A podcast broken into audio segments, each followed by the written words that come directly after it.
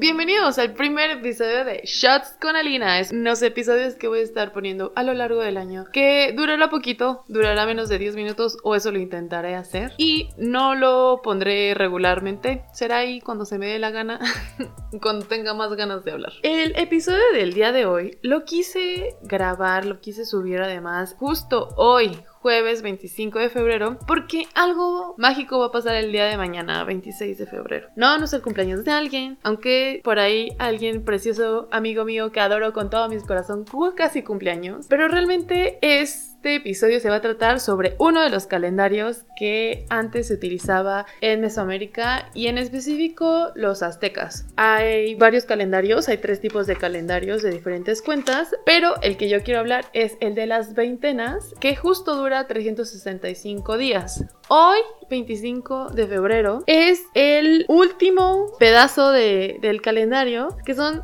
cinco días festivos de abstención de actividades. Yo voy a tratar de decir los nombres de las cosas y obviamente voy a mutilarlo todo. Entonces pueden irlo a ver a la descripción del episodio para que vean cómo se escribe. Tal vez lo estoy pronunciando pésimo. Pero estos días festivos de abstención de actividades se llama Nemotemi. ¿ok? En estos días no se, no se hacía nada y ojalá eso todavía existiera en esta época. El inicio del calendario y si escuchan una libreta es porque estoy pasando mi libreta donde tomo notas de estas cosas de historia. Entonces, bueno, el inicio del calendario. ¡Ah! Me estoy saltando. Este calendario se divide, como les mencioné, en 18 veintenas y, bueno, más estos 5 días. Entonces, ahora sí, la primer veintena, del 26 de febrero al 17 de marzo, es los ritos a los tlaloques, que son los ayudantes de Tlaloc. Algo que me llamó mucho de atención cuando estaba investigando sobre los calendarios es que se parecen mucho mucho a la rueda del año Wicca, a las festividades paganas. Entonces yo dije, tengo que acoplar eso a mi vida y aquí está, a mi vida eh, mestiza y pues estaba tan en mi cara como el calendario de veintenas. Entonces, regresando, la primera veintena del 26 de febrero al 17 de marzo, ritos a los tlaloques. Veintena 2, del 18 de marzo al 6 de abril, sacrificio de los prisioneros de guerra. De la veintena 3, y ¿saben qué? No voy a decir los nombres porque voy a mutilar todo esto. La veintena 3 es la celebración de las cosechas y maíz. Se celebra a Coatlicue y a Tlaloc. Fun fact aquí, también está muy cerca de la celebración de Ostara. Ahí nomás les dejo. Eh, la veintena 4 es del 27 de abril al 16 de mayo. Se hacen los ritos al maíz, se le festeja a Tlaloc de nuevo y a sin Teotl. La veintena 5 del 17 de mayo al 5 de junio es épocas de sequía. Se hace las fiestas a mi dios favorito Tezcatlipoca. Lo adoro. La veintena 6 es justo lo contrario las fiestas de la abundancia porque como saben somos duales. La veintena 6 es de la abundancia y se le festeja a Tlaloc, Quetzalcoatl y a Xolotl. La veintena 7 es del el 26 de junio al 15 de julio, es el gran festejo. Se le festeja de nuevo a Quetzalcoatl, a Sinteotl, de nuevo Ixtlizin y a Wishoshinatl o algo así. Lo siento. La ventana 8 del 16 de julio al 4 de agosto también es la gran fiesta y se le festeja a Xochipili, a Xioloen, a Xipetotec y a Sinteotl. La ventana 9, que hay cae mi cumpleaños, es la fiesta de las flores y se le festeja a Cihuacoatl. Estoy mutilando esto y miren, ustedes pueden ir a investigar luego en internet lo que estoy diciendo.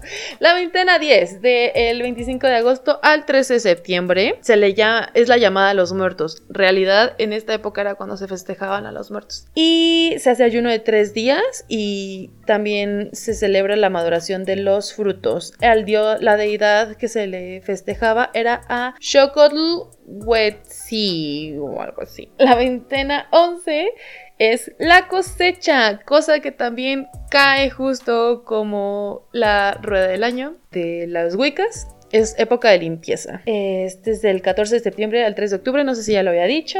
Y es se le festeja a Tosi, a Xiomecoatl y a Atla Tohan. La veintena 12 es del 4 de octubre al 23 de octubre y es la llegada de los dioses. La celebración a Huehuetlo Teotl, que es el dios viejo, y a Tezcatlipoca. También aquí otro fun fact. Se supone que Samhain o Halloween se festeja esos días, o bueno, Día de Muertos, porque en esta cosa mística mágica que yo amo, el velo entre la vida y la muerte está muy delgada. Entonces me llama mucho la atención que justo en esta época cae la llegada de los dioses y se festeja justo al dios viejo y a Tezcatlipoca. Muy bien, siguiendo con mi strip.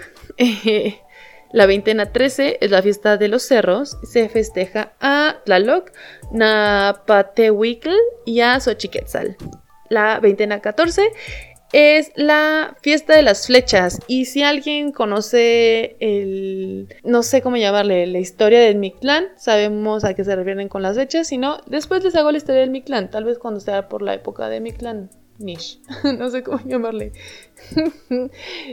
las semanas Mictlantecas. Ok, regresaré. La veintena 14, como les decía, del 13 de noviembre al 2 de diciembre es la fiesta de las flechas y se le festeja a Tezcatlipoca, a Huitzilopochtli, a Miscuatl y aquí no entiendo lo que diablos escribí. Hay una deidad más. Una disculpita.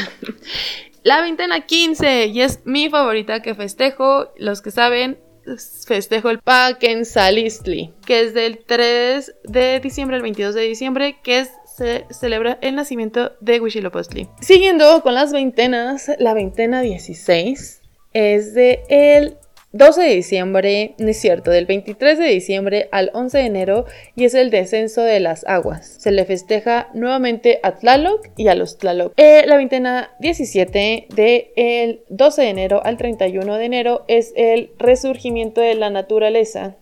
Esto cae como Involk.